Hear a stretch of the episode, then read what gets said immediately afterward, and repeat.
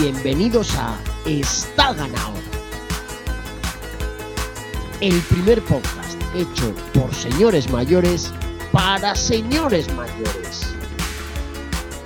Está ganado. Pues sí, queridos Isidres, amadísimos Isidres, me atrevería incluso a decir, sed bienvenidos a un nuevo Está Ganado 2.2 por 07, 2.07, no sé muy bien cómo se dice. Séptimo programa de la segunda temporada de Está Ganado. Ese podcast que empezó porque unos señores mayores, en mitad de aquella, ¿os acordáis cuando hubo una pandemia en España y una cuarentena? En mitad de aquella cuarentena, aburridísimos como culos, dijeron, ¿por qué no nosotros, señores mayores, nos juntamos y hacemos un podcast para que nos escuchen otros tantos señores, señoras, señores mayores que están dispersos por España, que ahora mismo no tienen nada más que hacer que escuchar el transistor continuamente. Y allá que empezó, pero es que, queridos, pasó la pandemia, pasó la crisis, ya estamos otra vez con los brotes verdes, estamos mejor que en brazos. Y aquí sigue está ganado, porque el día a día nos sigue pidiendo que volvamos semana a semana a daros lo vuestro. Eh, hoy ya no me voy, no me voy a, a hacer este, el, el, bañito este de autocomplacencia que me suelo hacer en, en, la, en, el inicio de cada programa. Directamente me voy a ir a presentar a mis dos hermanos, eh, señores mayores, con los que os damos cada semana una ración de espectáculo. Tengo por aquí a mi izquierda a Pablo Breis. Buenas tardes, noches, ¿cómo estás? Eh, muy bien, estoy viendo el Ucrania-España. Ojo, ojo de Gea. Gol. Gol de Ucrania. No sé dónde estaba De Gea. Pero, ¿qué hace? Eso te iba a decir que se ha quedado en mitad, de, eh, que ha ido al huerto a por, a por, una, a por unos pimientos. A ver si nos lo puede aclarar. Benny, ¿cómo estás? Buenas tardes. Yo no lo estoy viendo, estoy bien, pero vamos. Pero aquí por... está el Twitter, está el Twitter ardiendo ahora mismo con De Gea. Por eso te pregunto, porque ya sabes que me gustas mucho más cuando no sabes de qué hablas. No sé, no sé, no sé qué habrá hecho, pero bueno, conociendo al hombre, pues pues De Gea se ha ido al huerto como cuando vas tú a, coger a, a, recoger los caparrones. Pues se ha, ido, se ha metido en mitad del huerto y se ha quedado ahí clavado. Y, y, y se lo han clavado, además, nunca mejor dicho. Qué desgracia, pero bueno, eh, esto no lo habíamos hecho nunca hasta ahora, así tan, tan de verdad. Eh, pero esto es más que nunca carrusel deportivo, ¿eh? El único, el inimitable, el inconfundible. Eh, la desbrozadora. Estamos viviendo aquí los últimos compases, vamos, últimos compases, no, todavía queda un ratito. El segundo tiempo del España-Ucrania, de, bueno, de la Copa de la Copa Diversificación de Países, podríamos decir, porque esto también es un poco Copa Diversificación. Eh, vamos a hablar luego, dentro de un ratito hablaremos de, de esto, porque hoy, hoy, la parte de la, la, sección de baloncitos va un poco encaminada eh, a la selección y a estas cosas. Eh, pero bueno, hoy, por sorpresa, aunque os parezca casi una novedad, me atrevería a decir, hoy no tenemos ningún invitado. Hoy estamos en familia, estamos los tres aquí para poder insultarnos y para que nos insultéis. Aprovechad y, y decidnos lo que queráis. De hecho, ya que estamos empezando el programa, como siempre, vamos a, empezarlo, vamos a poner un poco el rumbo, eh, conectando con unos, de, unos especialistas, ¿no? Una parte fundamental de nuestro equipo, que son los que semana a semana nos dicen qué nos ha dicho la gente, qué, qué nos habéis dicho por, a través de las redes sociales, qué nuevos insultos nos habéis dedicado, qué peticiones, qué donaciones quizá, ¿no? Podría haber.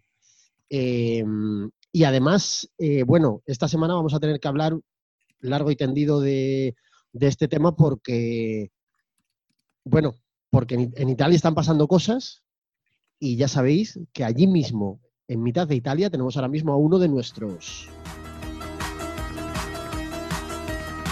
Los becarios.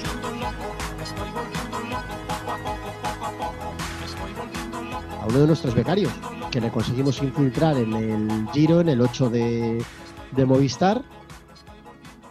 Pero claro que se está viendo follón. Se está viendo follón porque, por si alguien se ha despistado, bueno, ahora lo iremos comentando, pero estos días ha habido varios casos de positivos en COVID eh, dentro del pelotón.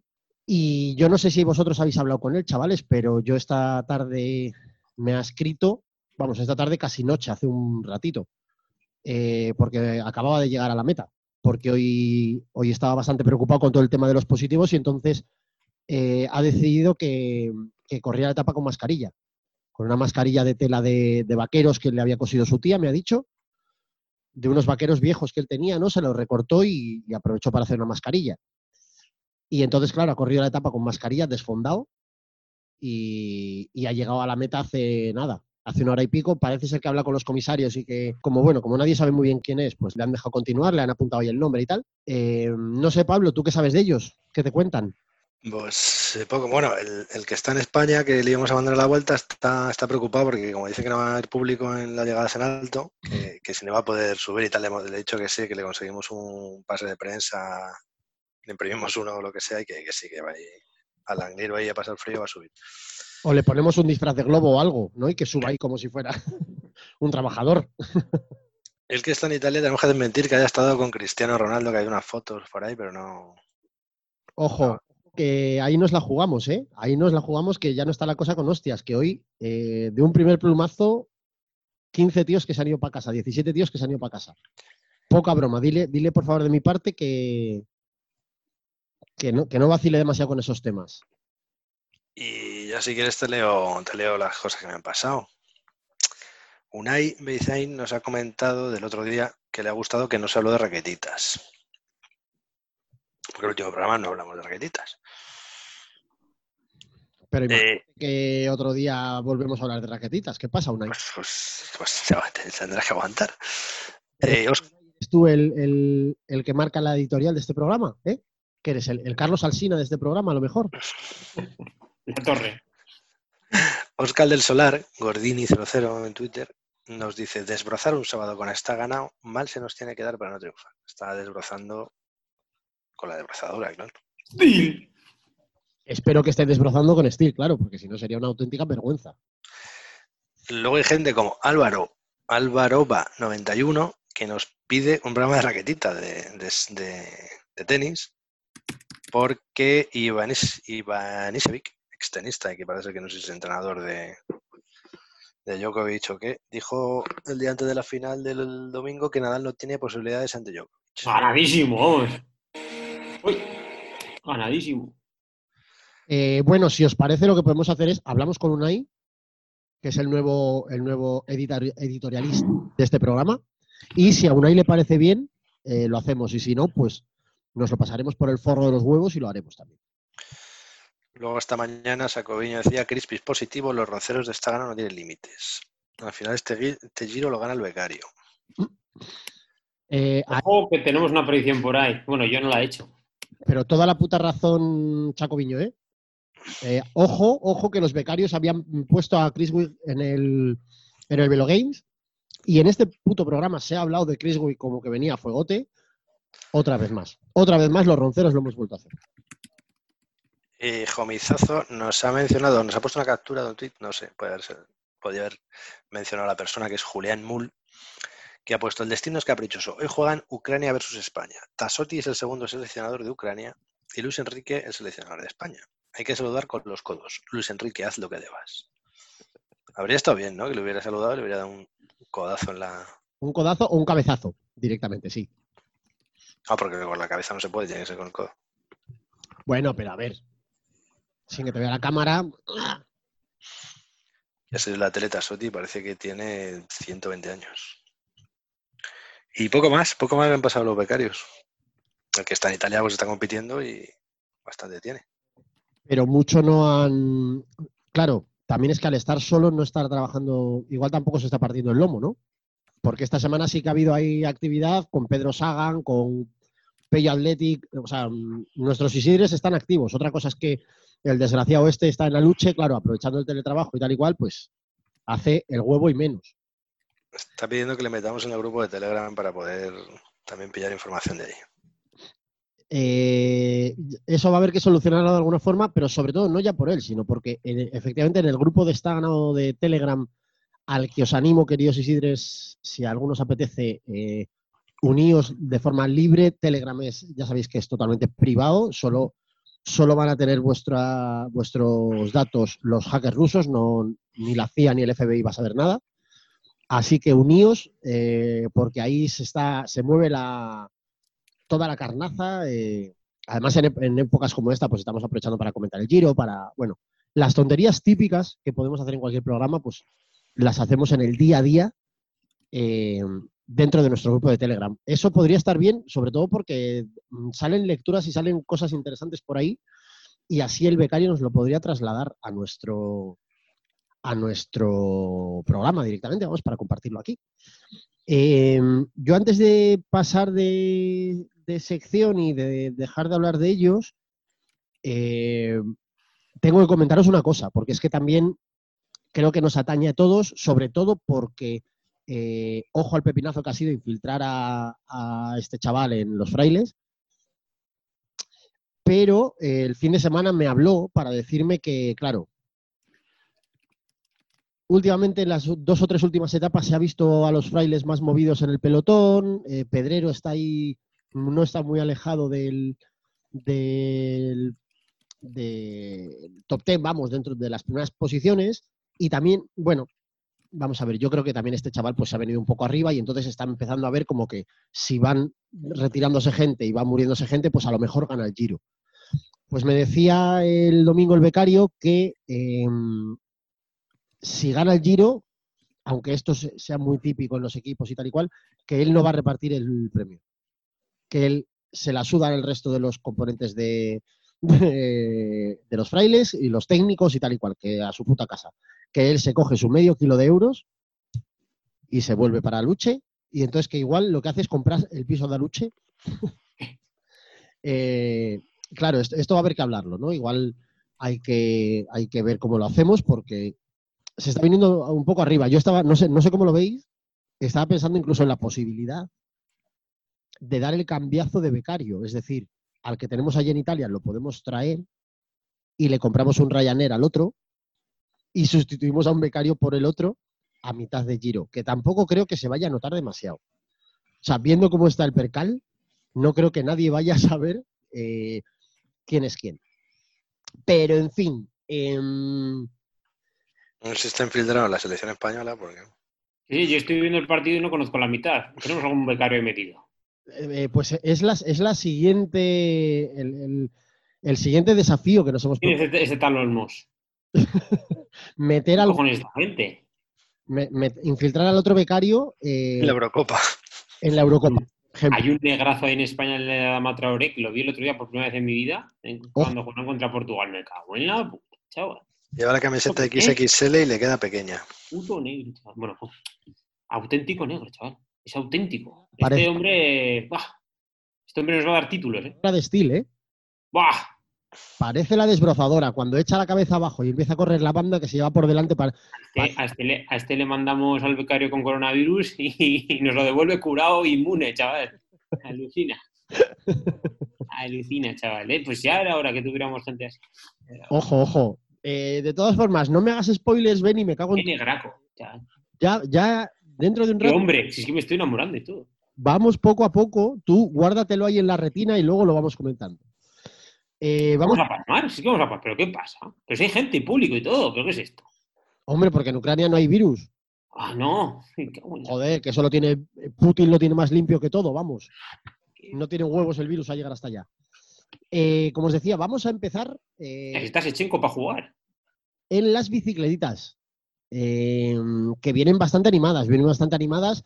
Por un lado, ya sabéis, eh, estamos con el calendario apretado en paralelo con el Giro, con algunas de las grandes clásicas, todo ello en paralelo. Eh, además, incluso dentro del ciclismo, también está este último fin de semana, hemos tenido competición de, de BTT, hemos tenido mundial en Austria. Así que, y luego hemos tenido actualidad, bueno, del panorama ciclista, actualidad genérica, ¿no? Así que vamos a ir poco a poco, yo os voy a ir soldando cosas, a ver qué me decís. Eh, vamos a empezar. Fin de semana pasado, una de las grandes clásicas del antiguo mundial, Gante Wegelgem. Eh, ojo que lo he pronunciado y un poco eh, manolete, ¿eh? Wegelgem. Gan- Gante Wevelgem. Eh, no sé si visteis algo, queridos amigos. Yo no he visto nada de ciclismo. Yo, vi, yo he visto una clásica, pero esa creo que no. ¿Cómo se llama? La flecha. La flecha balona, no, la otra flecha. La, la flecha balona y la lieja. No, la otra flecha. Juan. No. Da igual, no, pero la que dices tú no la he visto. Eh, eh, este fin de semana pasado también que echaron en Teledeporte la Paris Tours. Que puede ser.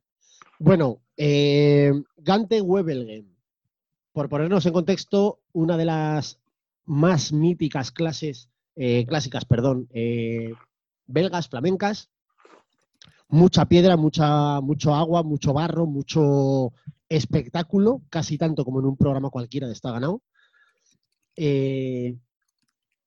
Y bueno, este año básicamente había dos, dos gallos gallísimos que eran los grandes favoritos a, a llevarse el- la carrera, que eran eh, Matthew Van Der Poel y Wout van Aert. Eh, dos tractores, o sea, como, ¿cómo se llama el, este que decía? Traoré, ¿no? Traorés. Traorés, por decir, en bicis. Eh, bueno, por no hacerlo eterno. Carrera súper chula, mucha guerra, mucha pelea, eh, que desemboca en que en los últimos 20 kilómetros, a falta de. No, a- o menos. A falta de, unas, de, unas, de unos 20 kilómetros después de la última cota, eh, se queda en cabeza un grupo pequeño de, unas, de unos 15, 20 corredores, con bastantes de los, de los gordos, y a falta de dos kilómetros, eh, hay, una, hay un movimiento, vamos, un, un ataque de Trentin con el que se van, eh, Sí, que se acaba el partido.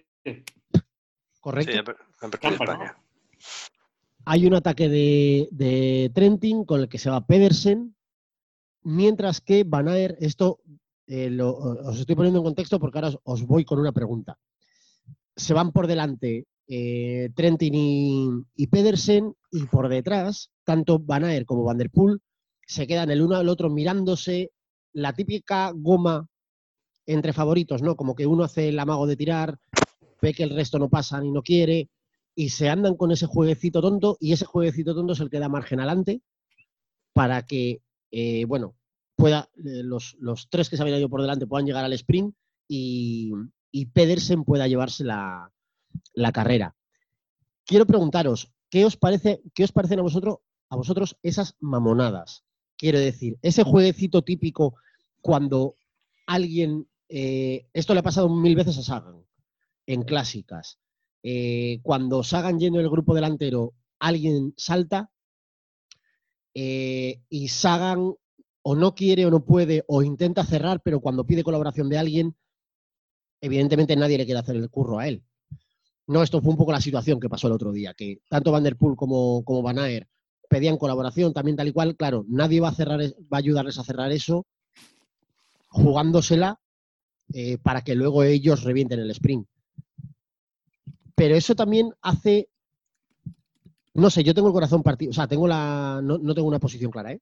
No, me parece también un poco como puta mierda, ¿no? Benny, ¿cómo ves tú estas situaciones?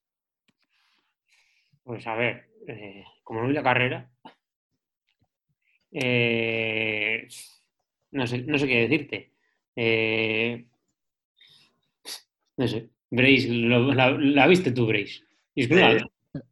Ahora que- eh, pensaba que no lo había visto, pero cuando me estaban dando cachón, sí lo vi. Y efectivamente se quedaron mirándose uno al otro y ganó. Y Claro, a lo que, a lo que iba Benny era sobre todo a este tipo de situaciones que le han pasado muchas veces a Sagan, que ha pasado, pasan muy habitualmente. Ya, pero o sea, es que, a ver, cada. No sé. No sé, es que no vi ni el. Vamos, ni. Hoy me habéis traído aquí a un sitio. Yo vengo a hablar de mi libro, yo vengo a hablar de la dama Traoré. Bueno, pues ya que no me lleváis la Estoy impactado ese hombre, pero es que, que me haga suyo. en nombre de esta ganado diré que estas, esas situaciones me parecen una puta mierda. Si haces una clásica, si estás compitiendo en una carrera es para dejarte los huevos y cerrar y A ver, adelante todo lo que puedas. sí. Ya sí. Pero fíjate, es que a ver, estamos en- ahora mismo en un ciclismo que. Fíjate lo que ha hecho Jumbo hoy, que luego lo veremos, ¿no? Ujú. Es una clásica para dejar todos los huevos y tal, bien. Y vas a una vuelta de tres semanas para correrla, ¿no? efectivamente, de esto vamos a, vamos a hablar ahora a continuación, eh, porque lo siguiente que os quería proponer. Yo entiendo que hace frío en Italia ya, ¿eh? que hace frío. Yo, no tengo, yo, no, yo ya hoy, ya hay días que salgo con el térmico, ¿eh? es que me estoy haciendo mayor.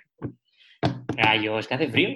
Sí, sí, y esta semana que tenemos por delante, el Giro, me da la sensación de que lo de hoy para mí no tenía muy fichado el perfil de la etapa y hoy ha sido una etapa acojonante.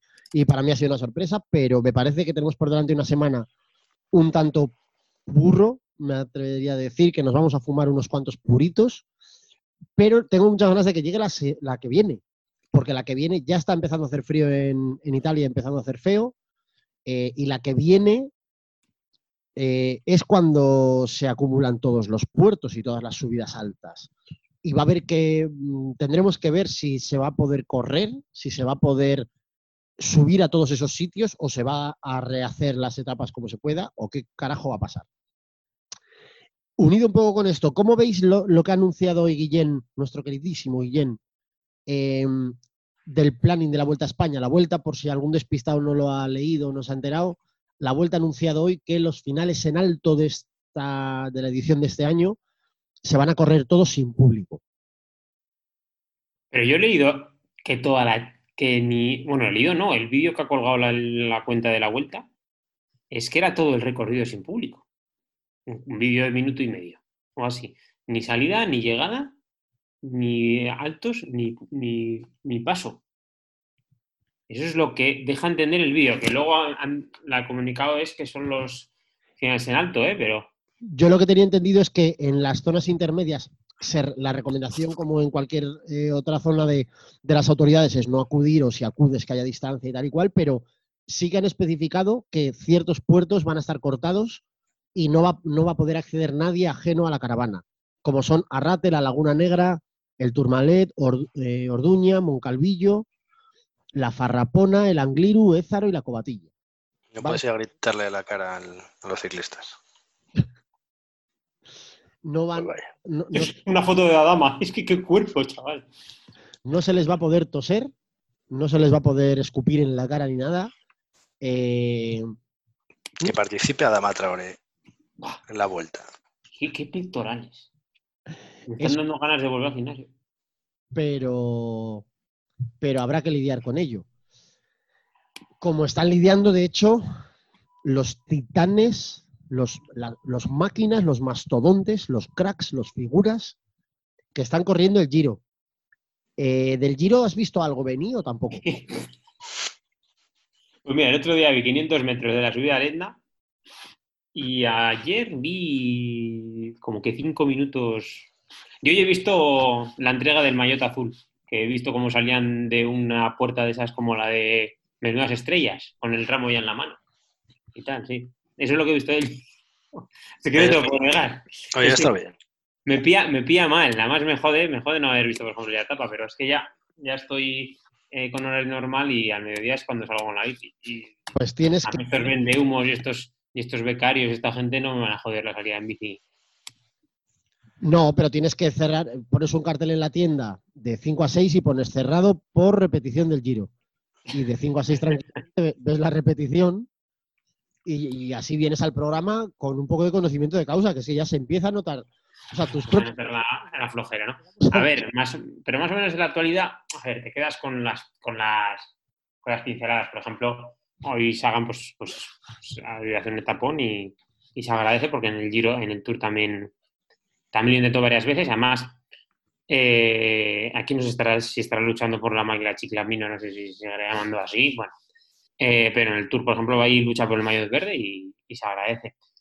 El tema es eh, lo que nos ha quedado como un solar, que es la clasificación general, que no sabemos realmente quién es el patrón. La gente dice que el más fuerte es Kelderman, pero no sé decirte. O sea, ¿quién es el patrón de, no sé, Perro Sagan? No. el hermano de Nibali, el bueno o el malo. Antonio. sé, tú me dirás, ¿quién es el patrón de este giro? El otro día en Twitter también la gente se flipó mucho con, con Gana, que ojo, a mí me moló la etapa también, ¿eh? Y el tío tiene pinta. Pero claro, como es grandote y hace buenas cronos, pues es el nuevo Indurain ya. A ver, es un tractor. Eh, es cierto que a este tronco hay que verle cómo rinde tres semanas y cómo rinde subiendo y cómo rinde en una gran vuelta. Pero yo personalmente hablo de mí, que hasta este año no le tenía excesivamente ubicado, de repente mm, la irrupción ha sido espectacular, todo se ha dicho. En cuanto a lo que decía Benny, efectivamente, pues hay algún despistado entre nuestros Isidres. Eh, os recordamos que al cataclismo de la semana inicial, con la, con la caída de Superman López, que casi participa en el Giro, casi va al Giro, eh, y la sucesión de, bueno, la caída de, nuestro queridísimo, lo diré, tengo hoy la cabeza yo en Kentucky, ¿eh? de Geraint Thomas, perdón, en la neutralizada de la primera etapa, además de la no, no, retirada aún, pero bueno, Simon Yates también se había borrado después de perder tres minutos y pico. Eh, bueno, había ya una serie de bajas, pues hoy resulta que hemos amanecido después de la primera jornada de descanso con la noticia de que eh, ocho corredores, si no recuerdo mal, no, bueno, lo estoy diciendo de memoria, varios corredores y algunos, no, corredores no, ocho personas de la caravana habían dado positivo en, por coronavirus. Entre ellos varios de varios corredores de y técnicos de Ineos, de eh, Jumbo Visma, eh, de Mitchelton y de algún equipo más que no recuerdo. Había un cuarto equipo que no recuerdo. Eh, ha dado positivo también Matthews de Sunweb. Sunweb, correcto.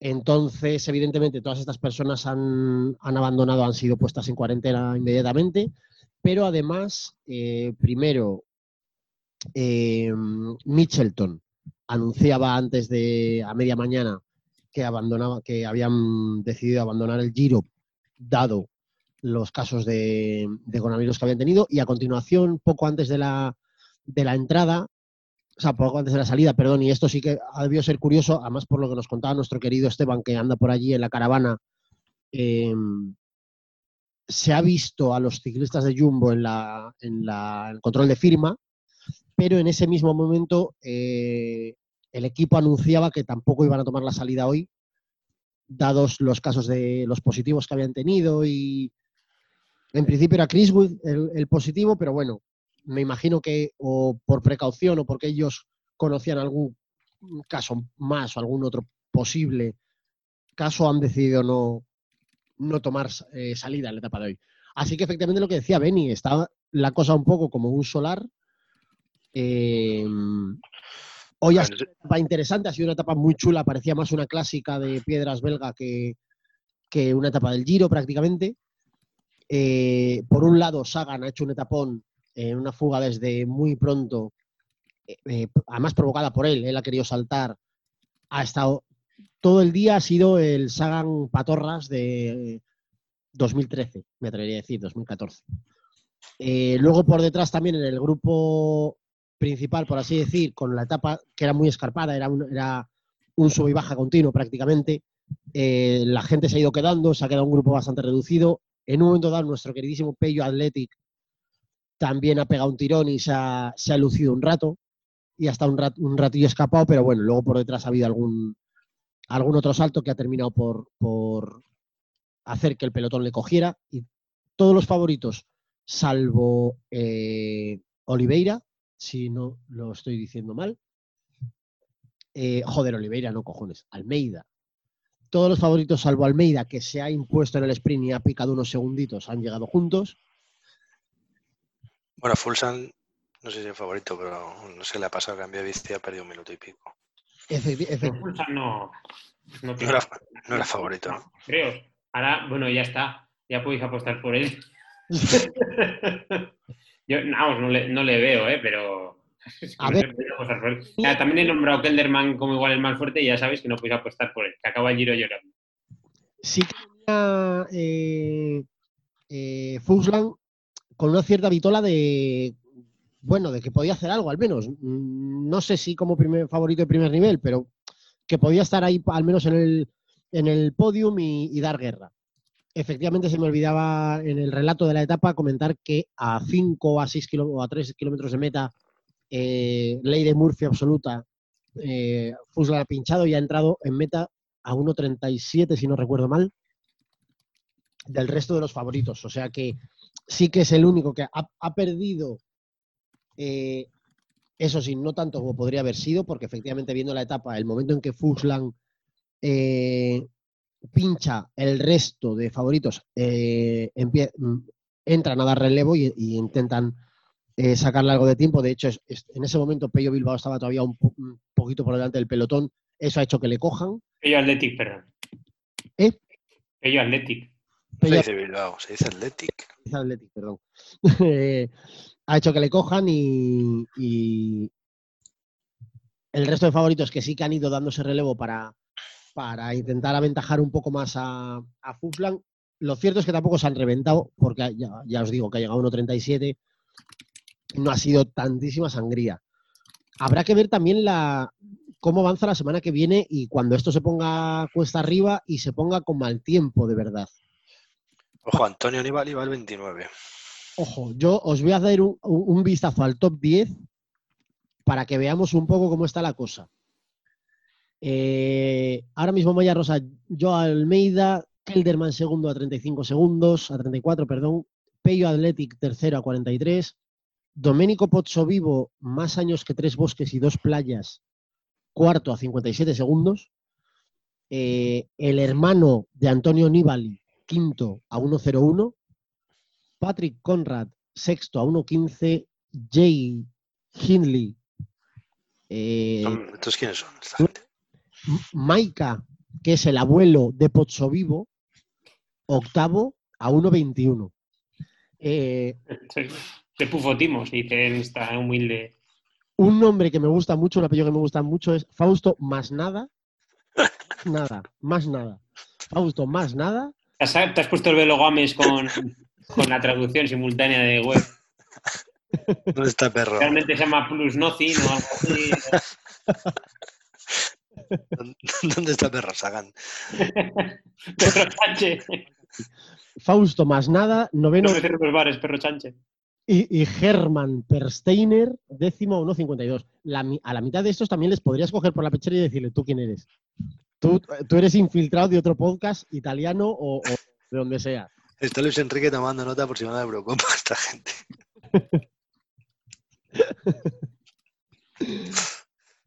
Qué desgracia, qué desgracia. El 31 tiene un nombre también muy chulo. Jacopo Mosca. Eh, sí, la verdad es que hay, hay una, hay una. Iba a decir generación, pero no es generaciones. Hay, hay una serie de gente, en un año tan raro como este, hay por ahí gente que podría ser eh, ciclistas o podrían ser, eh, yo qué sé, camilleros del Hospital de Valdecilla de Santander.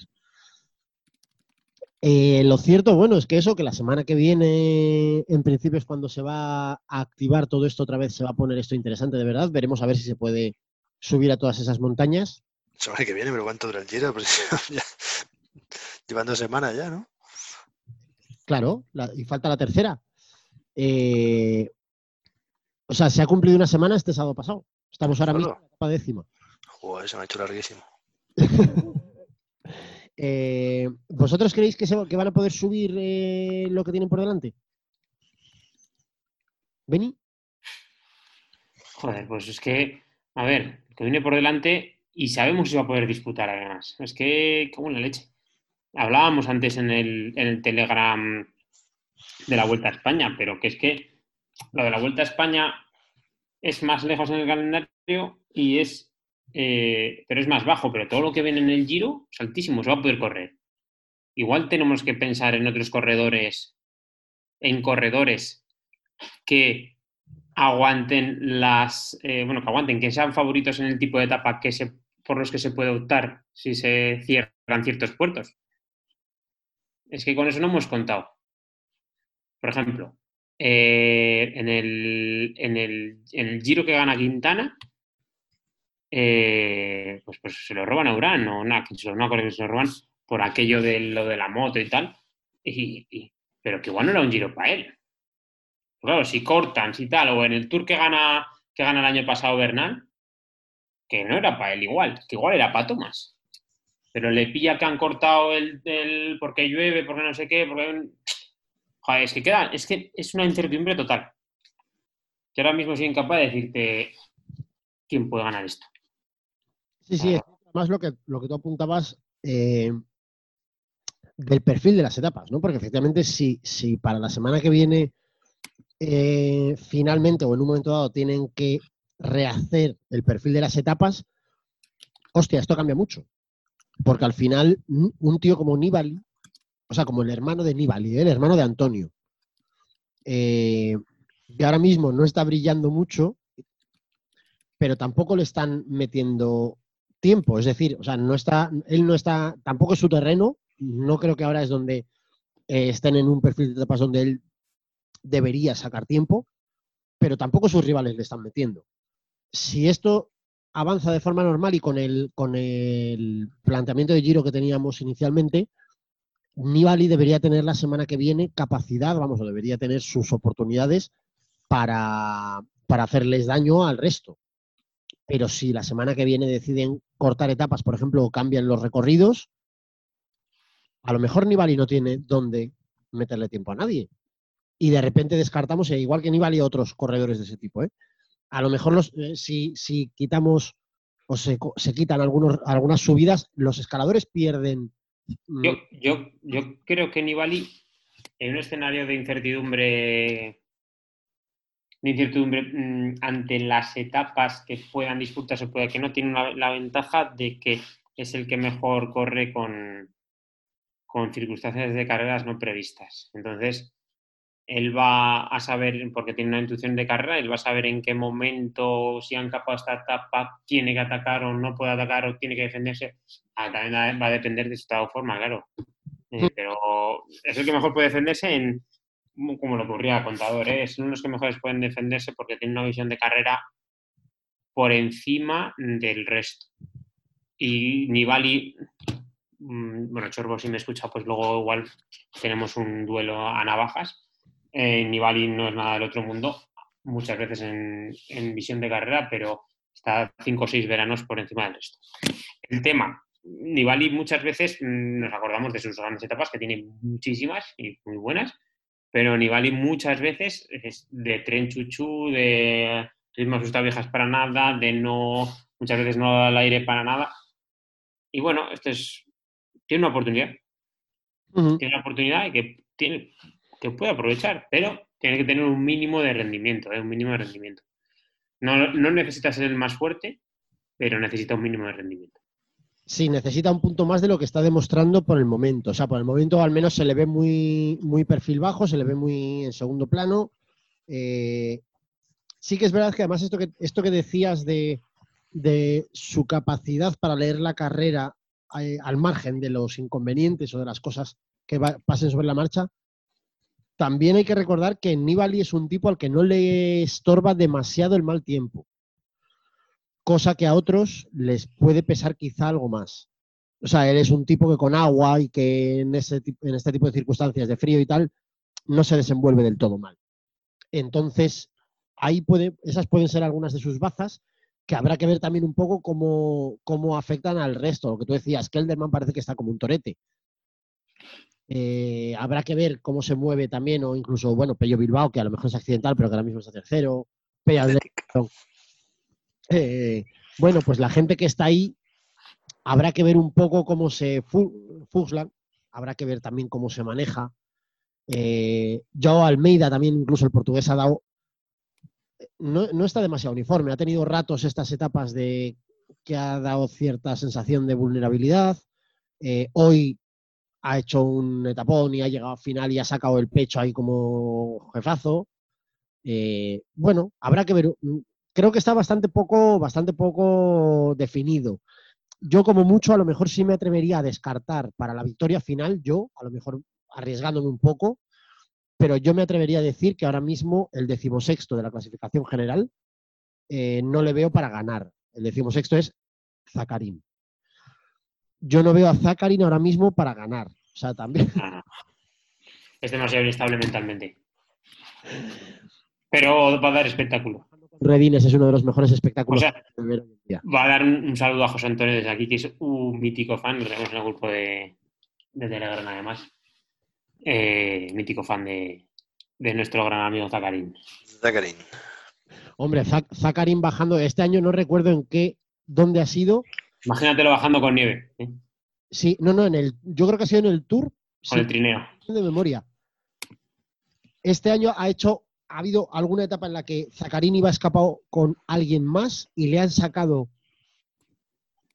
Zacarín, le han sacado de punto en la subida, el otro era eh, más rodador que otra cosa. Le ha sacado de punto en la subida, esto ha sido en el Tour, efectivamente. Y luego le ha metido medio minuto más, un minuto más, casi un medio minuto más, bajando, porque Zacarín era Ramón San Pedro con ruedines. Como siempre, o sea, baja el, el pobre hombre, tendrá otras virtudes, pero bajar, montar en bicicleta no se le da muy bien. Yo me siento identificado porque bajo muy mal también.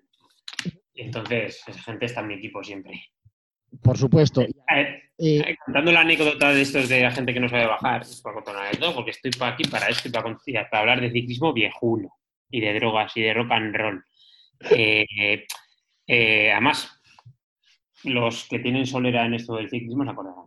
El Cafés Baque eh, estuvo dos años de- en, en, perdón, en tercera división de, ciclismo profesional, pero siempre fue una de las mejores canteras de, España y contrató a un negro. Eh, a un, ¿cómo se llama? Paz Mandano, te digo. Bueno, le hicieron en Canal Plus un, un reportaje, Canal Plus del antiguo, ¿eh? Un tipo informe Robinson, que además la voz en off era del mismo tío. Lo tenéis que ver, ¿eh? Aupa Paz, Paz Mandan, parece que se llama. Bueno, el tío, el hombre, pues ese es, eh, pedaleaba. O sea, no, pedaleaba muy rápido. Esto es como cuando eh, los maratonianos que, pues, pues, pues, ¿por qué corres? Pues no sé, como Forrest Gump, ¿por qué corres? Pues no sé, pues corro. Pues este igual pedaleaba y lo ficharon porque lo querían luego formar un poco y bajar a ganar el Tour de Burkina Faso, porque él era, creo, de Burkina Faso. Y el hombre se quedaba en la primera cuesta de todas las carreras. Pero el cabrón enlazaba siempre y, y enlazaban que lloviera, bueno, bajando a muerte, y dice, en una escena del, del documental, eh, creo que era Nagoitia, bueno, uno de estos amigos de Machín, dice, ¿cómo dice el cabrón? Y dice, no sube nada, pero ¿cómo ha aprendido a bajar? Es un reportaje que tenéis que ver, y ese reportaje tiene unos 18 años, por cierto. Me acuerdo que lo, que lo vi en el Canal Plus cuando lo estrenaron. a Upa Pazmandan. Eh, Creo que es, creo que es Pazman. Ahora os digo. Qué maravilla. Déjame hacer un paréntesis del giro que estamos comentando, porque hay una noticia que traía yo bajo la manga que no os he contado, pero que me ha hecho mucha ilusión y que a vosotros os va a gustar también mucho. Y es que acabas de mencionar, mientras hablabas de los giros con asteriscos y los gi- giros varios, eh, has mencionado al mueble de Boyacá, a nuestro queridísimo Nairo Alexander Quintana. Y tengo una noticia para vosotros de estos días, porque Nairo, desde el tour, desde aquel episodio raro al final del tour, no habíamos vuelto a saber nada de él. Eh, parecía que en el tour se había muerto, que había tenido caídas, que tenía golpes, que tal que cual. Pues todo tiene una explicación. Nairo nos ha regalado una foto en Instagram en la que se le ven las patorras y como un médico le trata pues con una especie de máquina, una, ventosa, una cosa rara tal. Fíjate cómo será que con los años a Nairo, Nairo se ha contagiado un poco del virus del pinochismo. Y dice Nairo, trabajando en la recuperación después de mis caídas, cartílago de la rótula izquierda rota, pero lo recuperaremos. Tiene un problema Nairo que lo dijimos hace dos semanas, que no están invitados a la vuelta ni eh, se han acabado la temporada. pa- Aparte de todo el lío que tendrá de, los registros y tal. Pero tiene un problemón. ¿Qué va a decir? Pues, pues se va a recuperar, pues ya volverá a correr en febrero en las romerías esas que ganó este año. Pues, pues, pues, vale, aplausos para él y saludos virtuales. Por cierto, ya sé, mira, os puedo decir hasta el día que se, que se estrenó, que lo vi, el 7 de mayo de 2003. Eh, Amado Pa- Pafandam. ¿Eh? Eh, eh, tenéis que verlo, ¿eh? Madre Tenéis mía, que verlo. yo esto me lo apunto porque, porque huele a... Tenéis que, tenéis que verlo porque es. eh, bueno, yo creo que luego dio positivo. Además, es que Mbaqué no da positivo. el hombre, pero sí, sí, sí. eh, luego acaba con el hombre corriendo el Tour de Burkina Faso y los compañeros ayudándole a, a intentar ganarlo. Creo que hizo podio. Es una historia guay, ¿eh? es una historia guay.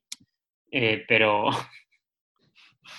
Pero es que como has hablado de Zacarín que no sabe bajar, pues este aprendió a hostias a bajar. Este aprendió porque las carreras en. las carreras de amateur, eh, digamos que tienen, hace mucho que no corro, pero imagino que sigan siendo iguales. Eh, él se quedaba nada más salir. El hombre se quedaba nada más salir. Entonces, tú tienes, hay un guardia civil al final de carrera que te dice fuera de carrera y te quedas fuera de carrera. Y estás con, con, con tráfico rodado, Joder. Normal, y ya está. O sea, entonces él tenía que evitar que le dijera al tío fuera de carrera, porque te pasas en Twitter y dice fuera de carrera. Entonces tenía que evitar eso. Entonces se lanzaba tumba abierta por las bajadas del País Vasco, lloviendo a muerte. Guau, chaval. Entonces, le tenían que mandar a Zacarín a, a aprender con amados para andar. A bajar. Te lo digo de verdad. A él y al, y al, y al este que le hizo perder el giro a Dumont. No sé cómo se llama. Por lo mismo, que no sabía bajar. Así se dejaban de hostias. Sí, sí. Tenéis que verlo, ¿eh? Que verlo. maravilla. Me lo apunto, me lo apunto y- y hablaremos de ello. Porque, Tengo aquí el enlace de las. Luego. sí, sí, chútalo. Ojalá, me lo va a tuitear, hombre. Solo quiere echar un ojete. Eh, bueno, vamos avanzando con más temas ciclistas que hemos tenido esta semana. Como decía al principio, eh, esta semana hemos tenido, además de ciclismo en ruta, en carretera, hemos tenido también BTT, eh, Mundial en Austria, en Leogang. Eh, espérate un momento. El lunes, ¿Nos van, a, espera, ¿Nos van a criticar por hablar de BTT? contador se hizo 400 kilómetros. Y no lo vamos a decir. Tenemos que hablar de eso. Ayer, efectivamente, eh, Con paella en el kilómetro 180. ahí está, para la cinta. Eh, efectivamente, ayer, lunes 12 de octubre, Día del Pilar. eh, además, para, para contador, mucho más importante que el que sea el Día del Pilar es que es la jornada de descanso del Giro, con lo cual no tiene que hablar y, y puede hacerse sus rutitas.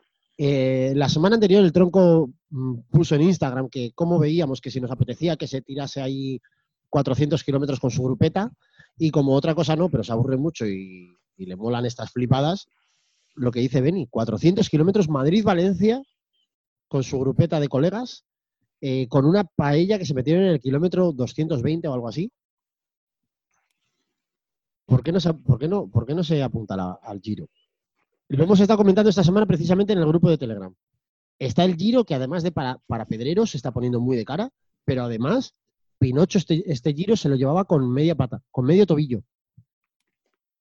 A ver, ayer me llegó el tema. Bueno, sigo a Jesús, que es, eh, trabaja en un equipo Pro Tour, de hace muchos años, ¿eh? Jesús Chiquitín, hace un montón. Igual le sigo desde que tengo Twitter, hace 10 años. Estaba estudiando, además, mm, de lo suyo para caras masajista. Cuando lo conocí estaba estudiando, fíjate lo que te digo. Y ahora es de la grupeta de contador. y le vi en una historia a Jesús eh, que estaba con la paella, no sé qué, y luego vi el tweet de contador y luego nos pasaron en el Telegram, tío, pues eh, faltando un poco al respeto a toda esa gente que se estaba pasando bien con la bici y comiendo paella, joder. pues, ¿Qué más quieres para un día del Pilar? Digo yo. ¿No? No, es que estaba grabando en la carretera. Está mal. Estaba Jesús grabando en la carretera, pues está mal, pero es que todos hemos grabado alguna vez. Y, la- y está mal. Y todos miramos el móvil conduciendo y está mal. Y no se tiene que hacer. Pero que luego dicen, pues van todos vestidos igual, como subamos. Joder, chico, también es criticable que, que, que salgamos los cuatro colegas de la grupeta y nos pongamos el mismo mayo. Chico, pues no sé, si lo, que más ilusión te hace en el mundo. Abrir un mayo nuevo, tío, y que vayan tus colegas igual que tú. Hombre, Están comiendo una paella, pues eso, ¿cómo es la paella, chico? Joder, qué amargura es esta, tío. Es que ya, es que ya, es que es la amargura por amargura. es lo que hablamos ayer, Antialegato, amargaos. lo que hablamos ayer en el, en el grupo de Telegram, Beni. Esto ya es la bilis esta que está acumulada ahí desde do- 2013, 2012.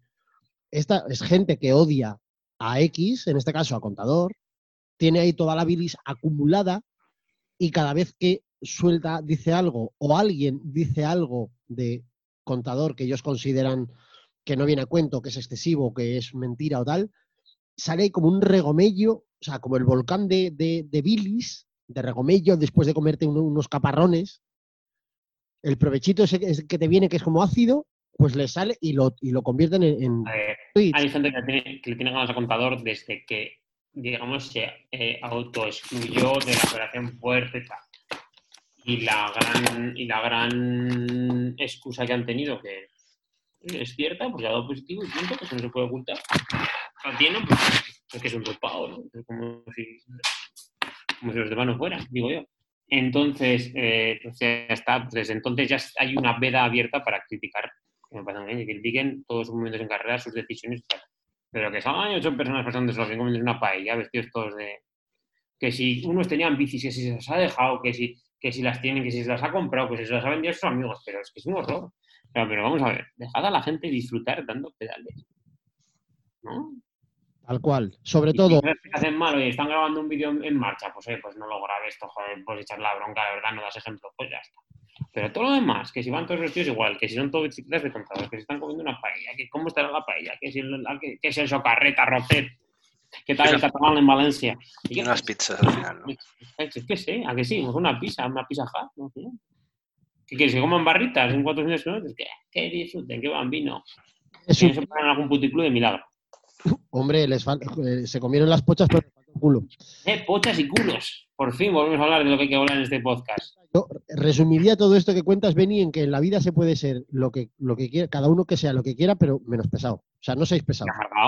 No deis la puta chapa con nada. Dejad que la gente haga lo que se le ponga. tío. Ya está. En, No. este, en este podcast de que nos ha salido así tan desordenado y tal, que tenemos que sacar el episodio mm, como, como sea. Que os, que os llegue la, una, una, una ley de vida que es disfrutar. Eso es. Eso es. Hay que ser disfrutón. Eh, vale, por, por recolocar un poco el, el- el podcast que se está yendo por todos los lados, os decía eso, que además de carretera hemos tenido mundial, mundial de BTT el fin de pasado en Suiza, en Austria, perdón. Eh, Benny, ¿has visto viste algo del mundial? ¿Has podido ver algo? Vi, eh, bueno, el rato que estuvimos comentando, no vi la salida, que suele ser lo más importante de, de una carrera de mountain bike. Además, las carreras la mountain bike que, que duran poco, hora y 20, o yo he llegado a ver Copas del Mundo y Mundiales que duraban más de dos horas eh, cuando yo corría. Eh, ahora lo más importante, por supuesto, es la salida y la parrilla que tengas, porque son circuitos donde es muy complicado adelantar. Estaba embarrado, pero no estaba tan embarrado como, por ejemplo, con las chicas o tal. Eh, era ciclable prácticamente 100%. Eh, Nino no estuvo muy bien. eh, Nino Surte, que es el campeón, multicampeón del mundo. Eh, ganó, no me acuerdo cómo se llama, ahora, conocido, que ganó, era, era favorito. Saúl, Sí, Saru. Los españoles bien, no estuvieron mal. O sea, Man- Mantecón en los momentos importantes suele estar. Lo que pasa es que es- son muy regulares. Los españoles son muy regulares. Valero, mm, creo que el 18, el 19, más Mantecón el 12 o el 13. Para mí, mención especial para Blas, porque Blas es eh, rumano, pero lleva viviendo aquí en La Rioja, a 10 kilómetros de donde vivo yo, eh, desde los, no sé, 10 años o 9 años. Y he salido con él muchas veces con la bici y es un súper buen chaval y vive aquí al lado y, y es, es un crack. Para abajo, poco sabrá como él bajando y, y que en su primer mundial élite quede justo detrás de Nino Surter, ojo, eh. Sí, sí, Black hizo décimo primero. Eh, y no solo eso, sino que muchas veces tú cuando vas a competir fuera, yo me pasaba, eh, cuando yo, bueno, fuera, yo- mis competiciones eran en el País Vasco o en Navarra y, y luego igual si vas a un Open de España o a un Campeonato de España, pues querías verte cerca de los que iba, estabas tú en el Open de Euskadi. Y, oye, yo en el Open de Euskadi he quedado el décimo y el noveno ha sido este y el undécimo es de este, pues tengo que estar cerca de ellos. Si no he competido mal. Y si estoy por delante de ellos, he competido muy bien. Entonces, él, eh, Blas, estuvo detrás, muy detrás de Colombo, que es con el que se pegó el año pasado, aunque le ganó la mayoría de carreras, pero es con el que se pegaban todas las carreras al sprint y tal en, en su 23 y estuvo cerca y, por lo tanto, bien. Bien, y para mí es. He entrenado muchas veces con él, le veo, el saludo, hablamos, te quiero decir. eh, y para mí es una alegría, hombre. Y luego, y luego el mítico Colo, porque aquí tenemos mucha concentración de mountain bike en, en, en un sitio tan pequeño que es el, el más viejo de la parrilla, y está 35, pues ¿qué más quieres? Es que, eh, el otro día en la primera Copa del Mundo fue el segundo español. Es que hay que andar con 39 palos, ¿eh? Hay que decir que es un mérito tremendo para cómo se está tomando él ya mismo en el mountain bike, se está tomando de una forma diferente. Entonces, va llegar a un mundial del 35 siendo el más viejo de la parrilla, pues qué quieres que te diga, saliendo el 70 y tantos, sabiendo lo importante que es la parrilla en mountain bike, porque es que prácticamente es muy complicado adelantar. Y eso que era un, un circuito con bastante pradera, un circuito con, con subida larga, como los de antaño, aunque la bajada era jodidilla con el barro. A ver, pues, pues que, ¿qué más quieres? Treinta y tantos con el más viejo de todos, joder, es que no sé. Sí, sí, sí. Para, para mí tiene mucho mérito. Ojo, eh, tiene potencial para quedar, todavía tiene potencial para quedar por delante, pero, pero vamos, mucha popa, ¿eh? Sí, pero además se cayó en la, justo en la salida, o sea, tuvo Sí, a ver, con lo cual, joder. Mira, con, con Colo, mm, fíjate, eh, pasa con toda la gente mediática. Eh, él es mediático en su, en su, en su esto y hay mucha gente que lo critica. No le conocen. si lo conocieran lo criticarían porque él es tal cual, él saluda a todo el mundo, él te afirma todo de todo el mundo, se para con todo el mundo, habla con todo el mundo. No sé. Eh, critican su faceta más de marketing, pero es que eh, él sabe rendir al máximo su, su presencia y es lo que tiene que hacer, porque hay que vivir. ¿eh? Y, y- y si la gente tiene VH es por él. Así es, así de claro. Entonces, eh, mucho mérito, ¿eh? Mucho mérito. Pues sí, efectivamente, carrerón. Eh, la verdad es que estuvo súper chulo. eh, bastante espectacular. Además, había como varios puntos dentro del, del pelotón, ¿no? Por así decir, en los que ha habido bastante itinerancia durante toda la carrera. Ya estaba, estuvo muy entretenida. Em, y nada, vamos a seguir. Si os parece, como siempre os digo, si no queréis añadir alguna otra cosa, Por cierto, yo quiero añadir una cosa. a ver, que no tiene nada que ver con todo lo que hemos hablado.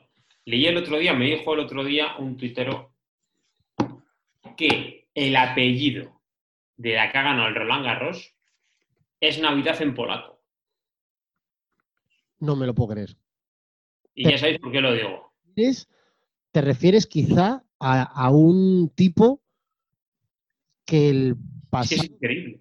consiguió ganar un partido de tenis contra Novak Djokovic, ¿no? Ganó, machacó, de hecho, en su partido contra Djokovic, pero una vez más, un año más, un día más, ha vuelto a perder. eh, parece que está, continúa perdiendo ese partido que juega contra la alopecia. Te refieres quizá a Calvo Nadal. Pero es que escúchame, porque yo de tenis me niego a hablar. Pero si se casan, ¿cómo se llamaría ese niño? Eh, eh, no sé, pues igual se llama como el padre. Pues eh, Navidad en catalán, bueno, en balear, como sea ese idioma. Sí, sí, sí, sí. Y en polaco, Navidad, Navidad, ¿se llamará esa persona? Claro, al chaval habría, al- a un hijo de este habría que poner. si se llama mujer, ¿la podrán llamar Dulce Navidad, Navidad? Ojo, Ojo. ojo, ¿eh? Poca broma, No, lo dejamos aquí en el aire. poca broma. Eh, Me llega un tweet por Internet Explorer 5.0 de Roncero. Dejé a estar súper atento y muy concentrado.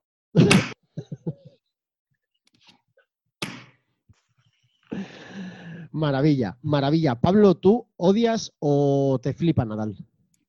Eh, ¿O te da igual? me la suda. Yo he salido hoy con 39 años con la mountain bike y creo que me constipa por ir manga corta. Me la suda nada, no o sea, no me la suda. Me quedé dormido viendo el partido el otro día, pero bueno. Eh, Yo qué sé, el Sevilla ha ganado alguna Europa League este fin de semana. La NBA ha terminado también, ¿eh? Yo creo, ¿Van a decir Eh, nuestros Isidres que dejemos de hablar de, de raquetitas? Sí, yo creo que fue calamidad. cuando se retire Nadal podemos poner a jugar a Drama Touré de todo. De exterior en el fútbol. De tenista y de ciclista. Hombre, y le sobra y, todavía puede hacer algo. Puede A la vez. Filia o Cortolari o.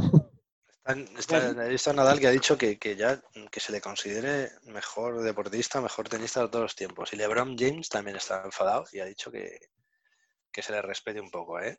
Un poco de respeto. Que no sé qué quieren que digan, que son los mejores, que son los mejores del universo. Pues yo qué sé, no sé. Jo, sería súper bonito que, que eso se resolviese con una pelea, ¿no? Como entre los mejores deportistas, los más destacados de, de diferentes disciplinas. Eh, además, sería gracioso eso. O sea, Nadal al final tiene un brazo izquierdo que te pega una hostia y, y te, te viste torero.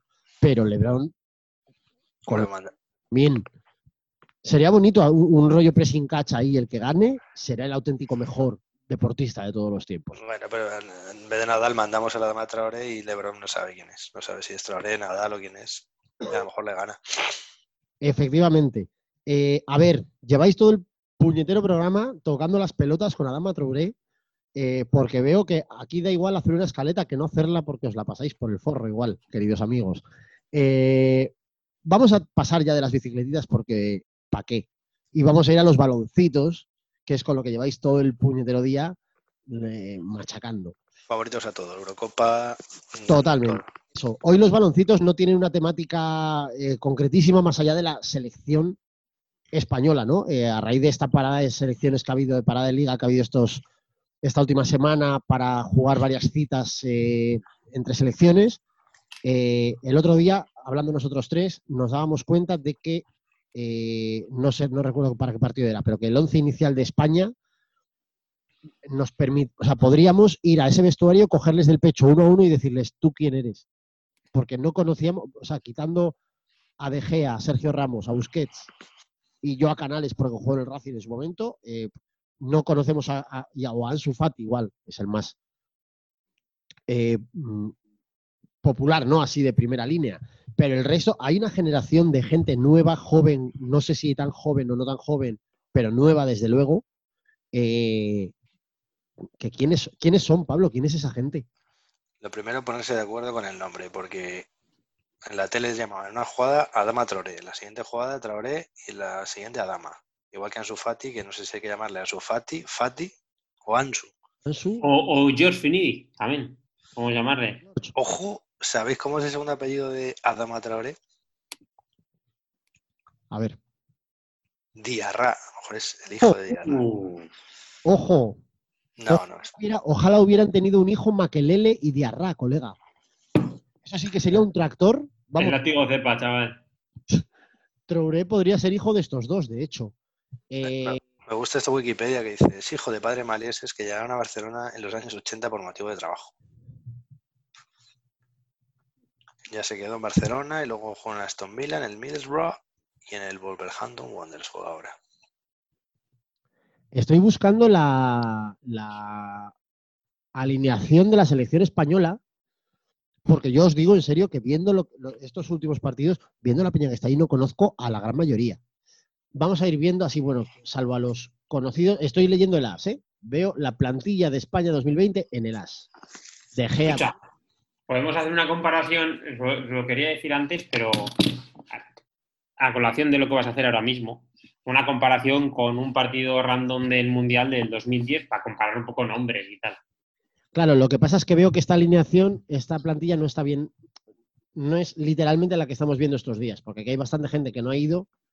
Yo es que el otro día, viendo mm, el partido de Portugal con mi padre, porque mi padre lo iba a ver cada, dos días por la noche, a cada uno que salía me decía, pero este que con cojones.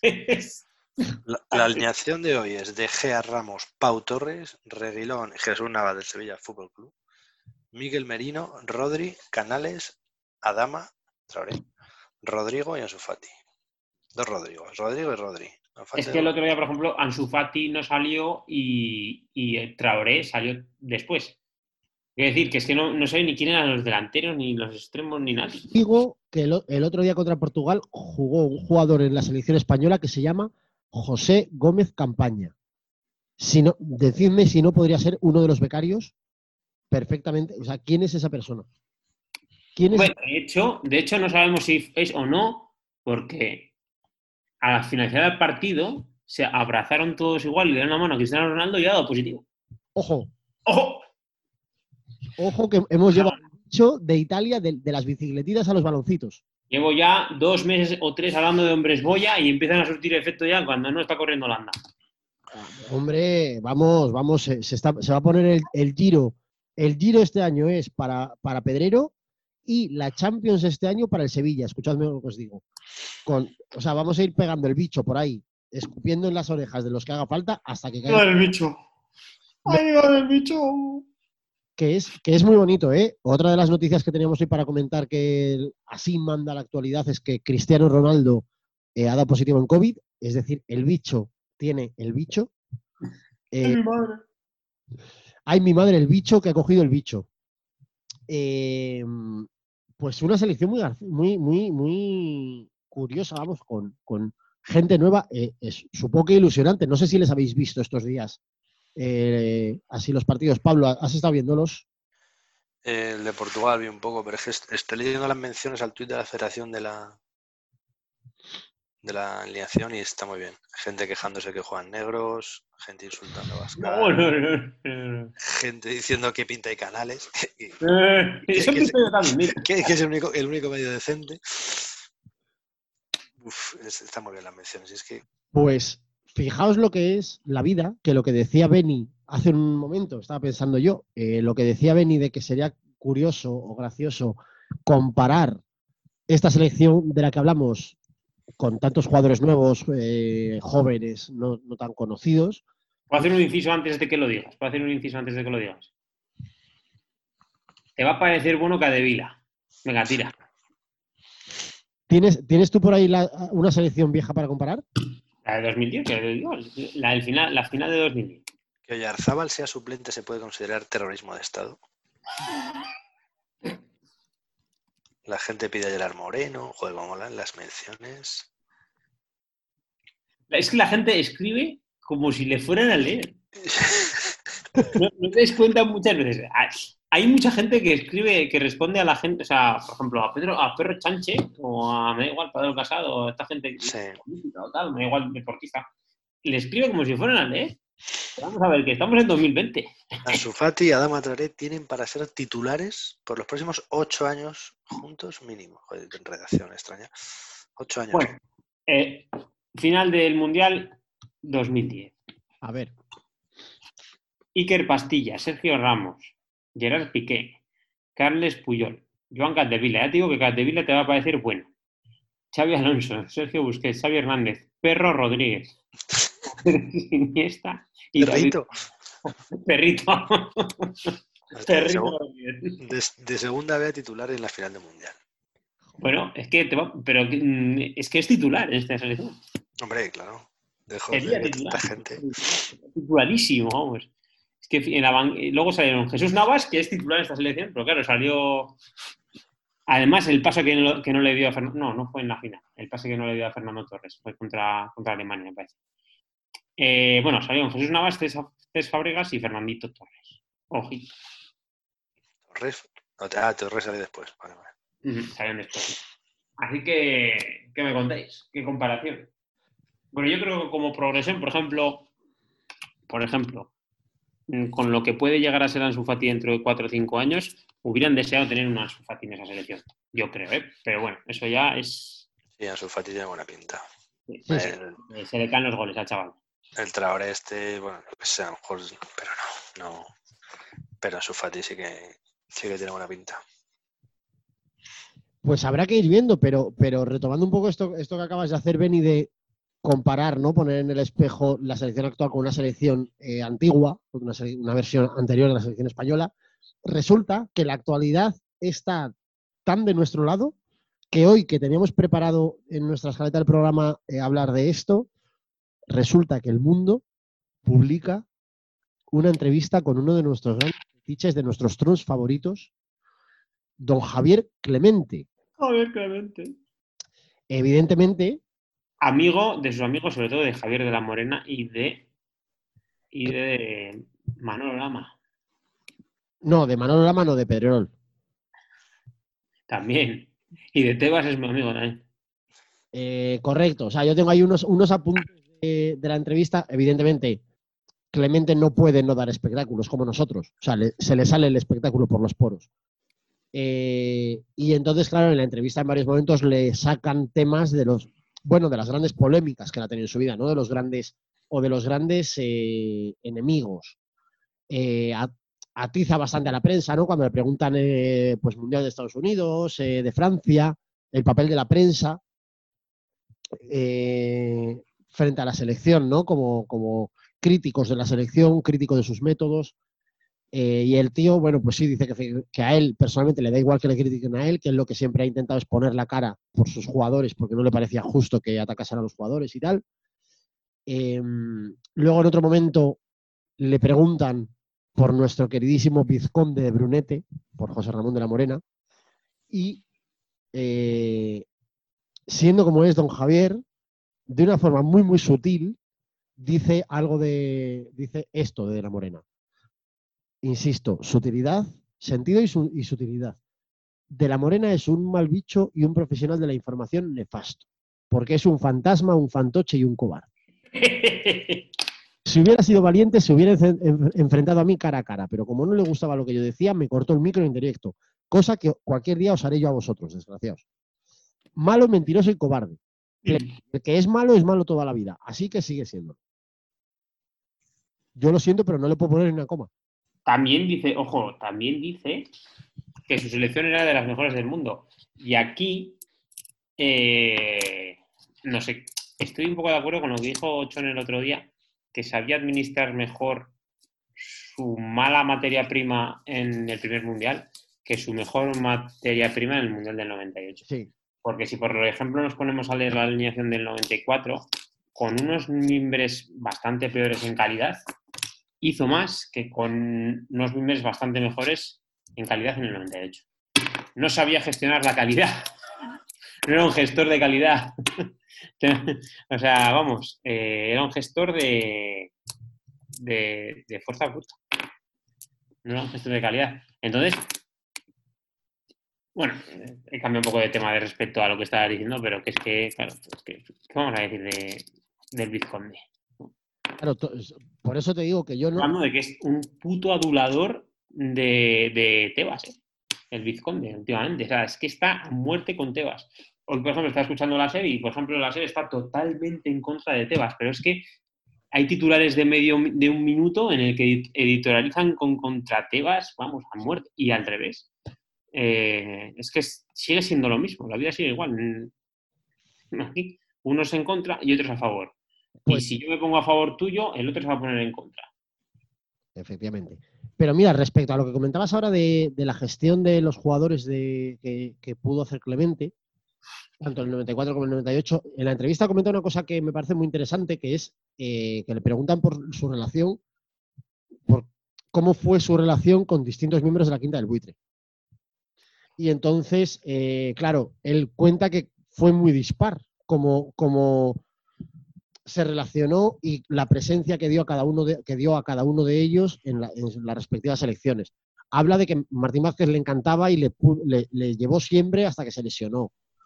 Eh, en cambio, a Sanchís nunca lo convocó, porque él prefería otro tipo de centrales, más tipo Abelardo, Alcorta, eh, Nadal, ¿no? Otro, otro perfil. Sí reconoce como, bueno, pues que probablemente fue un error porque Sanchís luego, a lo largo de su carrera, ha, ha demostrado que fue un gran defensa, con lo cual seguramente podría haber tenido sitio en la selección. Ya, pero, a ver, Martín Vázquez lleva razón porque Martín Vázquez era el mejor, yo creo, de la, de la quinta arbitre. Yo no, lo, yo no lo vi, pero seguro que igual vosotros lo, lo llegasteis a ver, pero vuestros padres seguro y vuestros padres seguro que os han dicho que era el mejor.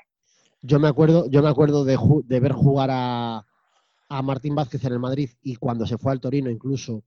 eh, hostia, de hecho recuerdo, yo personalmente recuerdo que el que eh, Martín Vázquez si fuese al Torino, para mí fue como una, no una traición, pero vamos, los, lo- eh, yo en aquella época era muy del Madrid. Y fue como una pérdida tremenda, porque era como eh, guapo, joven, bueno, ¿sabes? Era como lo que, mi ídolo, ¿sabes? Como lo que, todo lo que yo podría desear ser de mayor era, sí, era, era un tío muy, muy bueno. Sí, sí, sí, sí. Sí, la gente dice que era el mejor. Yo le recuerdo, yo siendo bastante pequeño. Pero yo qué sé, yo veo vídeos de Butragueño y que tenía mucha, mucha clase. Pero sí, la gente que lo vio y tal decía que el mejor era Martín Vázquez, pero que le faltaba un poco de, carácter y tal. No sé. Sí, lo que pasa es que Butragueño era muy bueno, era muy ratón, era un tío que era un- lo que luego fue Raúl, eh, bueno, pues un poco llevado a la quinta del buitre, pero un poco ese, ese género, ¿no? Como un, un tío con un olfato de gol, con una capacidad de meter goles y de... Hay más clase de Butragueño que Raúl, ¿eh? ¿Eh? Más clase Butragueño que Raúl. Sí, sí, sí, pero aún así eso, eh, Butra- eh, Butragueño era un tío que jugaba eso, en el área se buscaba cualquier huequín y te, la, te robaba la cartera a la mínima, era un tío muy, muy zorro. Martín Vázquez era mucha más clase, Martín Vázquez era, era otro tipo de jugador, salvando las distancias, estoy haciendo comparaciones muy locas, ¿eh? pero Sí, claro, eran distintos. claro, pero Martín Vázquez era más un, no, no un Laudrup en el sentido estricto, pero vamos, eh, eso que tenía, no sé cómo definirlo, eso que tenía Laudrup que yo al menos he visto en un campo, a Laudrup, a Zidane, ese, ese flotar cuando corres, ¿sabes? Que es como que parece que va, o Iniesta, que va a otro ritmo, que no, no le afecta el resto de los jugadores. Pues Martín Vázquez era un poco eso. Y, o sea, eran jugadores muy diferentes. Pero, pero sí, eso cuenta, eso cuenta Clemente. También luego, curiosamente, que esto es algo que yo ya he escuchado a varias personas del mundo del fútbol. Habla también de que con Mitchell, por ejemplo, sí que tuvo muchos más problemas, porque Mitchell eh, inicialmente lo llevaba a la selección, pero en un momento dado lo dejó de llevar. Porque se dio cuenta de que los partidos en casa, el tío funcionaba, pero los partidos fuera era como no tener a nadie. A nivel de entrega, ¿eh? No metía el pie, no se entre, no, o sea, no, no, no se dejaba las pelotas, vaya. Eh, y curiosamente, dejó de convocar a Michel y en su lugar empezó a convocar a Luis Enrique, que era su suplente en el Madrid. Y esto, claro, Mitchell, que debía ser un tipo, pues, bueno, pues un tipo importante, popular, no sé qué tal cual, pues con su bastante ego, pues no le debió sentar del todo bien. Y yo esto no lo recuerdo, ¿eh? lo he leído ahí en la entrevista y tal, pero por lo visto debieron tener bastante, bastantes hostias. Eh, o sea, Mitchell debió atizar bastante a Clemente y Clemente supongo que se las devolvería, claro. Sí, hubo polémica con, Clemente y con, si os acordáis del Raúl Selección, con Butragueño Selección hubo una polémica muy parecida. Es decir, al final la historia se repite. Tal cual. jugadores del Madrid, y del Barça y tal. Pues, sí, eh, claro, llevaba a Julio Salinas. Julio Salinas es suplente, ¿y por qué no llevas a Butragueño? Hubo mucha polémica ahí, ¿eh? Y al final, para hacer un buen, muy buen mundial de Estados Unidos. ¿Quién le ha hecho la entrevista a Clemente? Es un tuitero. Iñaco de Restes. Sí, es bastante asquerosete. No insultes, no insultes tan gratuitamente. また急ブレーキで今。ここなんかやってますね。うん。おっと何ですかこれは。なんかあこれどうなってんですかサインズ監督がカメラバイクにこれ怒ってますね。今急ブレーキをかけたと思ったんですが止まってるんですねこれ。Es Javier Clemente en la rueda de prensa de contra Corea. Si no he entendido mal el, al compañero japonés, sino creo que ha sido, es una nota de voz que acaba de recibir un medio de comunicación japonés en el que Iñaco Díaz Guerra me habla a mí, ¿no? Y me está diciendo, me cago en tu puta madre porque le falta el respeto y es su reacción. Eh,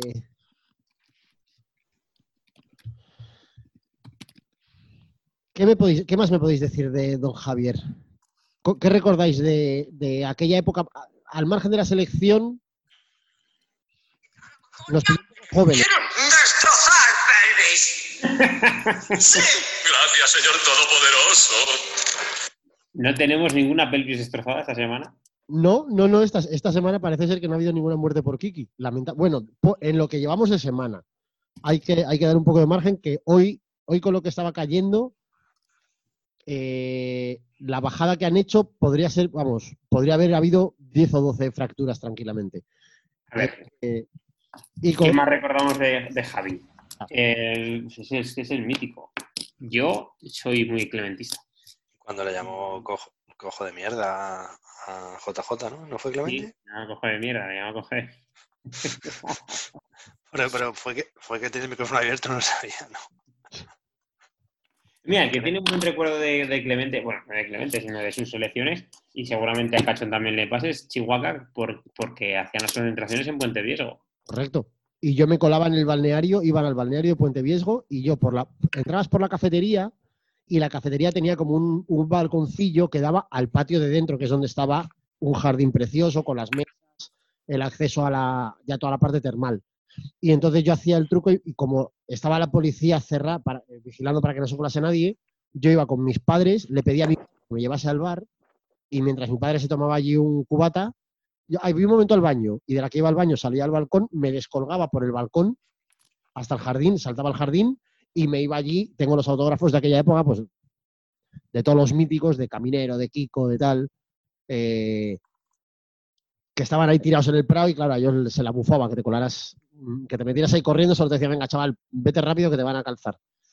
Pero sí, sí, vinieron unos cuantos años, no recuerdo cuántos, pero bueno, estuvieron unos cuantos años en Puente Viesgo. Muchos. Sí, es cierto, sí. Muchos años. Y- yo recuerdo en aquella época, eh, claro, Clemente, que es un tío con tanta personalidad y tan tanta mala leche, tenía muy mala prensa. O sea, era muy difícil encontrar periodistas deportivos que se llevaran bien con él. Porque el tío es muy vasco y, y tiene mucha personalidad. Entonces, su, su respuesta habitual era, ¿pero tú eres tonto qué, chico? O sea, le- le- en una rueda de prensa le preguntaba no sé qué decía, pero no, no te voy a responder a eso, joder. Entonces, claro, también los periodistas como que hacían ahí un poco rollo Sí, claro, iban ahí a... Pedrerol pidió la dimisión de Del Bosque en Twitter y Clemente le respondió así. En Trípoli, viendo al Pedrerol buscando culpables. Vete a la mierda, eres un imbécil y un mediocre. Dimite tú, miserable. haciendo amigos. Pues eso. Claro. El mejor tuit de la historia ya sabes que, que es el que le dijo a Tebas, ¿no? Ay, El de Esteban, el Tebas que dijo, me tiro de los pelos con lo que está pasando. Dice, pero qué pelos si eres calvo. De Clemente. Qué maravilla. Es que es, es que es lo más grande. Es, es otro de los. No sé con quién lo hablamos el otro día, pero es uno de estos perfiles que a los que yo agradezco mucho que se hayan pasado a Twitter, que, hayan llegado a descubrir Twitter como Armstrong, eh, porque se han convertido en un nivel de troll. Ah, lo hablamos el otro día con Javi hablando de Armstrong. Han dado un espectáculo haciendo el troll en Twitter, que es algo espectacular. El Twitter que, del que hablaba Benny, efectivamente, dice Javier Clemente en marzo del 2015. Leo a Tebas que se le ponen los pelos de punta al ver en manos de quién estamos y se pregunta él a sí mismo, ¿qué pelos si eres calvo? Es buenísimo. Maravilla, maravilla. Lo voy a retuitear ahora mismo porque es que me encanta. Pues, amiguitos, eh, Tendrá años ya ese, ese tuit. Marzo, marzo. de Este año. no sé si queréis eh, añadir alguna cosa más, algún recuerdo más que tengáis de don Javier o de aquella selección. Mira, yo sí. Yo sí. ¿Sabéis uno de los múltiples patrocinadores que tenía aquella selección? ¿Quién El? Lázaro de Canarias. Oh, es verdad. Y yo, eh, obviamente, mi padre era frutero y vendíamos plátano de Canarias. Y tenemos todo, teníamos todo el puto merchandising de la selección española. Pósters firmados, bueno, firmados, claro, no firmados por ellos, pero firmados así alrededor, eh, fotografías de las firmas, los que quisierais, los que quisierais. Podía haberme hinchado a vender pósters de la selección. Tenía un balón también con las firmas de de Canarias. Eh, así gigante de Canarias con las firmas también. O sea, cosas de locos. O sea, firmar plátanos, por firmar plátanos. Una cosa que recuerdo yo de cuando venían a, de la época en la que venían a Puente Viesgo, que es algo que luego, pensándolo de mayor, me parece que es lo más putamente cutre del mundo, es que eh, se difundía entre cierta gente unos folios con todas las firmas de los jugadores de la selección. Folio en blanco que ponía arriba Zubizarreta y debajo la firma. Y al lado, eh, no sé quién, Cañizares y la firma. Alcorta, la firma. Y así como 15 firmas por hoja, pues un par de hojas de los, de los 30 jugadores. Y esto se difundía, claro, alguno sería el original, pero lo que se pasaban eran fotocopias. Y yo recuerdo que algún año, eh, cuando yo le decía a mi padre, oye, que a- ver, nos llevas a, pues a mi hermana y a mí, o algún amigo y a mí, tal, llévanos a Puente Viesgo, a esto, no sé qué tal cual, y decía, no, pero mira, que me ha pasado un amigo esto, mira, toma, ya tienes todos los autógrafos. Claro, tú lo que querías era el autógrafo de verdad, a mí el autógrafo en sí me la bufa, yo lo que quiero es tener al tío cerca firmándome un autógrafo. Bueno, pues se hacía eso, que yo no sé si sería el, el propio balneario, pues no creo que la federación lo hiciera, pero me imagino que el propio balneario eh, sacaba eso como para intentar que la gente no fuera allí a, a conseguir autógrafos. Deja a los chavales que vayan ahí, joder. Alegato pro chavales, pro autógrafos. Jesús, Esto es un grupo de música que al que conocéis de sobra, como son Extremoduro. Extremoduro hace unos años vino a tocar a Santander, fue a tocar a Santander, eh, estrenaba la gira en Santander, de hecho, y entonces eh, estrenaba la gira un sábado. Pues el, el viernes o el jueves de esa semana hicieron un ensayo del concierto que era todo, pues tal cual, el concierto, pero sin público. Solo estaban allí el manager, las mujeres de los músicos, el de la productora y no sé qué más. Bueno, pues dio la puta casualidad de que el tío que producía aquel concierto era conocido mío y a través de él pues, fui con él. Y estuve viendo allí el concierto. Yo era mu- muy fan. En aquella época, igual ya no tanto, pero bueno, de, de la adolescencia y tal, pues extremo era como grupo tal. Y entonces, al terminar el concierto, me acerqué a pedirles un autógrafo. Y fui a donde Robe, el cantante de Extremo Duro, que no es quizá la persona más simpática del mundo. Le fui a pedir un autógrafo y el tronco se me quedó mirando y me dijo, pero, pero, pero esto que son los 80, si ya no ¿para qué quieres un autógrafo mío? Digo, bueno, pues porque, joder, me apetece tenerlo. Y también porque es un poco como el rollo de el momento que tienes ahí pidiéndoselo y tal. Bueno, pues ya el propio Robe, un tronco más mayor que yo, que no sé qué, flipó, y de esto hace 15 años, ¿eh? O 10 años. Ya no se llevan los autógrafos, amigos. Somos ya señores mayores, muy mayores, eh, prácticamente que empezamos a oler a tierra, me atrevería yo a decir. Eh, pero aquí estamos, aquí estamos para deleite de tantos otros señores mayores. No sé si os, llega ya al radar, a mí me acaba de llegar un mensaje a la microonda de que estamos empezando a terminar el programa de esta semana. Está empezando a acabarse el programa. Y como siempre, ya sabéis que para que todo termine bien y, él luego coja bien el sueño y no se desvele, al final del programa siempre le dejamos a Pablo un rato, que le hacemos un poco de caso con, con unas cosas que le gusta él contar y tal. Bueno, sus cosas, ¿no? Eh, así que vamos a ver qué nos ha preparado hoy. Los datitos y las preguntitas. A ver, Pablo, ¿qué, ¿con qué nos deleitas hoy? Eh, me ha gustado mucho tu anécdota de Extremoduro. El próximo día, si nuestros Isidres lo creen oportuno, contaré yo cuando fui a Hersel Kitchen a conseguir un autógrafo de Raúl y no lo conseguí. Ojo. Gran temporada, la primera en el Schalke. Me- gusta. Esas anécdotas, me, o sea, me parece que estas anécdotas de mierda, podríamos crear una sección que sea anécdotas de mierda. Tengo una foto que lo atestigua que puedo subir a las redes sociales. Y el día antes fue atacado por un zombie alemán. Pero al conseguir llegar a Hersel Kitchen, bueno, ya lo contaré. La preguntita de hoy. Javier Clemente, atención. Tiene cinco títulos como entrenador. ¿Cuál es el último título que ganó Javier Clemente? La Supercopa de España, que no se jugó porque era campeón de Liga de Copa. Rebote. ¡Bah! Pero ni puta idea, o sea, pero ni de lejos, además. Quiero decir, si queréis, hago un poco de tiempo mientras miro así en Wikipedia y quedo bien, pero vamos. No, no lo mires, déjaselo a la audiencia que siempre luego están encantados de, de responderlo, llevarse un jamón guijuelo. No se lo dejo a. Pero también vale, o sea, no solo títulos deportivos en plan Liga, Copa, no sé qué. eh, Los premios Don Balón, por ejemplo, también cuentan, o el premio No, no. Título, trofeo Miguel Muñoz como entrenador cuenta. no, no. Título como entrenador ganado con una copa que le dan y la levanta. Eh, pues no lo sé.